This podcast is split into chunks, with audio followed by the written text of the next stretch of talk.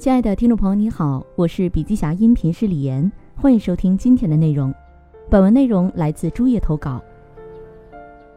前不久，商学院的同学群里突然有人抛出一个问题，大意是公司碍于薪酬体系留不下优秀人才，是不是说明平庸的多数对精英个体的排斥？没想到长久静默的群突然炸了锅，同学们纷纷跟帖，甚至有人提议组织一场专题探讨。由此可见，关于人和组织关系的问题，大家都很关注。很多企业嘴上讲重视人才，执行不是一回事儿。平时更多强调的是结果导向、业绩至上，各种会议也围绕项目进度、经营情况汇报讨论，甚少关注人的维度。如果忽略了对人的关注，很可能出现以下情况：第一，员工对目标缺乏认同感，工作不积极；第二，管理者对同事不够了解，做正确的事儿却用错了人；第三，即使结果达成，但激励不到位，造成人才流失。所谓人才是第一生产力，成了一句荒诞的口号。公司痛失一员大将，CEO 事后追悔。多公司的人力管理系统看似设计的精巧无比，流程清晰，实则僵化保守，信息闭塞，对管理者识人用人的帮助有限。我们来具体拆解下人力管理系统在哪里出了问题。在和众多 CEO 交流的过程中，飞书 CEO 谢鑫发现了这类现象背后的具体原因。第一个原因，很多 CEO 清楚自己公司的账上有多少钱，现金流能支撑多久。接下来还能收到多少钱？但是对于公司有多少可用之才，很多管理者也是心里没数的。那么以前的 CEO 如何发现人才呢？在一次次的会议上看表现，深入一线探访，还是靠传统的层层选拔？事实是，CEO 通常能发现人才的闪光瞬间，但却缺少更全面的信息支撑判断，最终在忙碌中错过人才。第二个原因。很多关键的用人决策都需要绩效信息的输入，评绩效的依据通常来自于直接向他汇报的高管，高管的信息又来自中层，员工是否善于包装又占了很大因素。信息就这么层层包装、层层过滤，管理者很容易被层层信息所蒙蔽，也使 CEO 无从判断。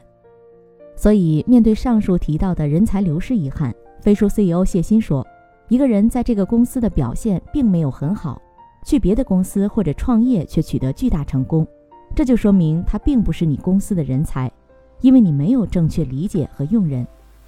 众所周知，字节跳动有个理念，像打造产品一样打造公司。优秀的公司要做好三个输入：第一，资本输入；第二，机会信息输入；第三，人才输入。其中最重要的是人才输入。公司的输出取决于输入的质量。很多企业在评估人才时没有足够的信息输入，仅凭上下级的层层传递，管理者很容易被蒙蔽，造成对人才的错判。一般而言，企业定了制度和流程，按部就班去执行就好了。但作为一家以技术见长、擅长打造产品的公司，字节会思考如何用工具辅助制度的执行。二零一六年，谢鑫负责 HR 工作时，曾经手绘过一张三百人的组织架构图。用二十台装有 Excel 模板的电脑，一人一台整理数据，给 CEO 汇报员工加薪方案。这样做的问题是过于繁琐。他意识到用 Excel 表格管理人才是绝对不可能的，必须借助管理工具才能做好人才输入，即从做 HR 到做 HR 产品。当时字节内部试用了主流的几款办公产品，折腾好几轮，反馈都不理想，于是研发了飞书 People。人事相关的业务全部放在 People 系统里，从投递简历开始，包含招聘、评价、激励、培养的全周期管理。谢鑫可能是字节内部唯一一个既做过 CTO 又做过 CHO 的 CEO。他感触最深的就是关于组织和人才管理的一切都值得用数字化重做一遍。更好的人力管理系统能够支持管理者更快、更好地做出团队决策。优秀的组织。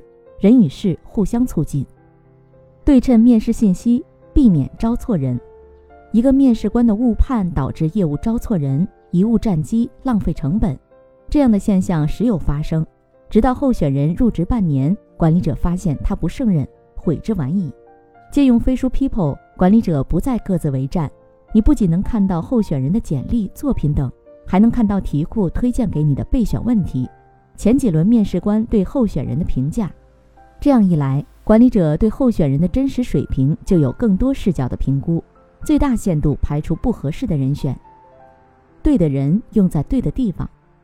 为什么同样一个人在这家公司不行，换一家公司却如鱼得水？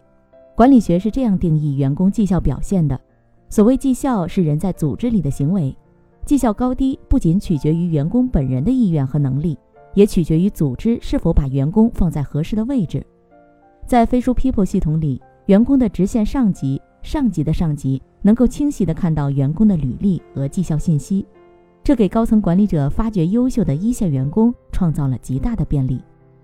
作为后台支持部门，HR 的工作到底给组织创造多大贡献，一直很难量化。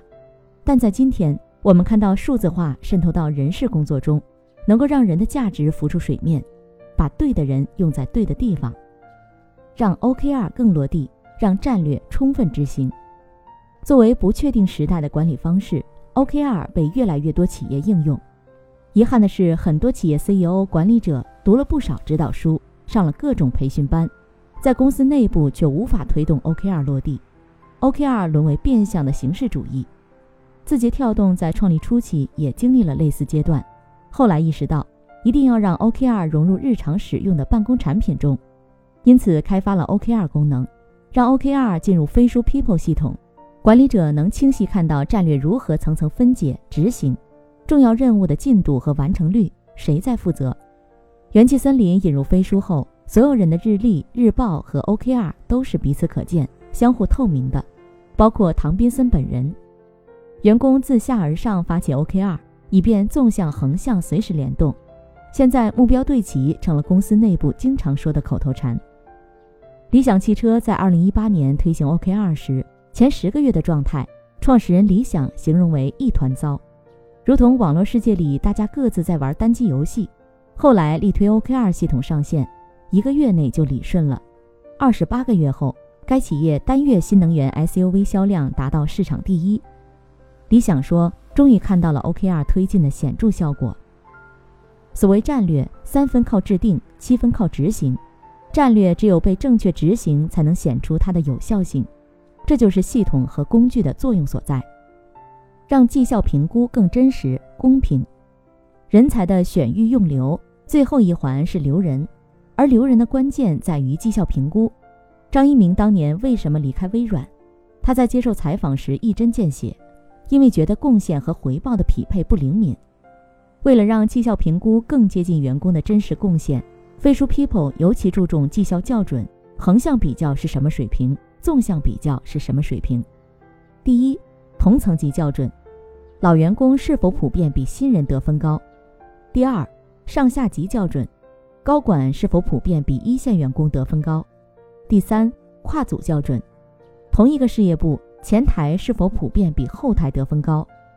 这样对比有助于管理者跳出个人视角，站在组织整体层面审视每一个下属的绩效是否公正和公平。值得一提的是，为了鼓励员工挑战高目标，People 系统做了大胆改进。绩效评估不完全参照 KPI 和 OKR 目标，而是看员工的实际产出是什么。这里既包含一些量化数据，比如产品的 DAU、营收额，也包含了一些不太容易量化的产出，比如推动一个重要项目落地的各种付出，但一定不是简单的业绩完成率。那为什么要花费巨大的成本和精力投在人才管理呢？优秀的组织是人与事的互相促进。飞书 CEO 谢欣说。人和事互相促进，共同构成组织发展的双循环，帮助管理者打开人才管理的上帝视角，随时随地发现优秀人才，实现找对人、用对人、留住人，实现人事合一。人才数字化是企业数字化的基座，人事系统不应只是一个记录工具，而要成为组织管理的决策工具，真正为管理者所用。机会红利不在，管理红利大有可为。有句话，话糙理不糙。零风口时代，猪得学会自己跑了。在遍地捡钱的时代，企业管理粗放一些，矛盾并不突出；而当机会减少，红利消退，各行各业进入存量博弈时管理的有效性就至关重要。在数字化时代，移动办公已经习以为常，工具有效性直接影响了企业管理系统的有效性。未来的企业，谁抓住了管理红利，谁才能建立竞争优势。所幸我们看到飞书的创新实践，正在工具维度上帮助企业解决效率问题。存量时代，我们必须问管理要效率了。笔记侠更新学堂二零二二转型升级训练营培训班开课喽！疫情时代带你看转型升级线上训战开营时间：二零二二年六月一号到三十号。课程由新商业转型升级见证者及陪伴者和三十多家企业的服务者科周主理，包含精品视频课、练习研讨、实战小灶，三十天的陪伴，针对 CEO、高管及管理团队，精心打造，让您看懂商业变革内核。看懂短视频、直播和私域最新逻辑和方法论，根据学友共性需求开展线上研讨和线上开小灶，面对面答疑解惑点评，助您及时高效解决实操问题。本期课程创始班报名时间截止二零二二年五月三十一号，锁定公众号“笔记侠科州”直播间，带您看疫情时代企业如何转型升级。扫图片下方二维码即可报名哦。好了，亲爱的听众朋友，今天的分享就到这里，感谢您的收听。有任何感想和建议，您都可以在评论区留言。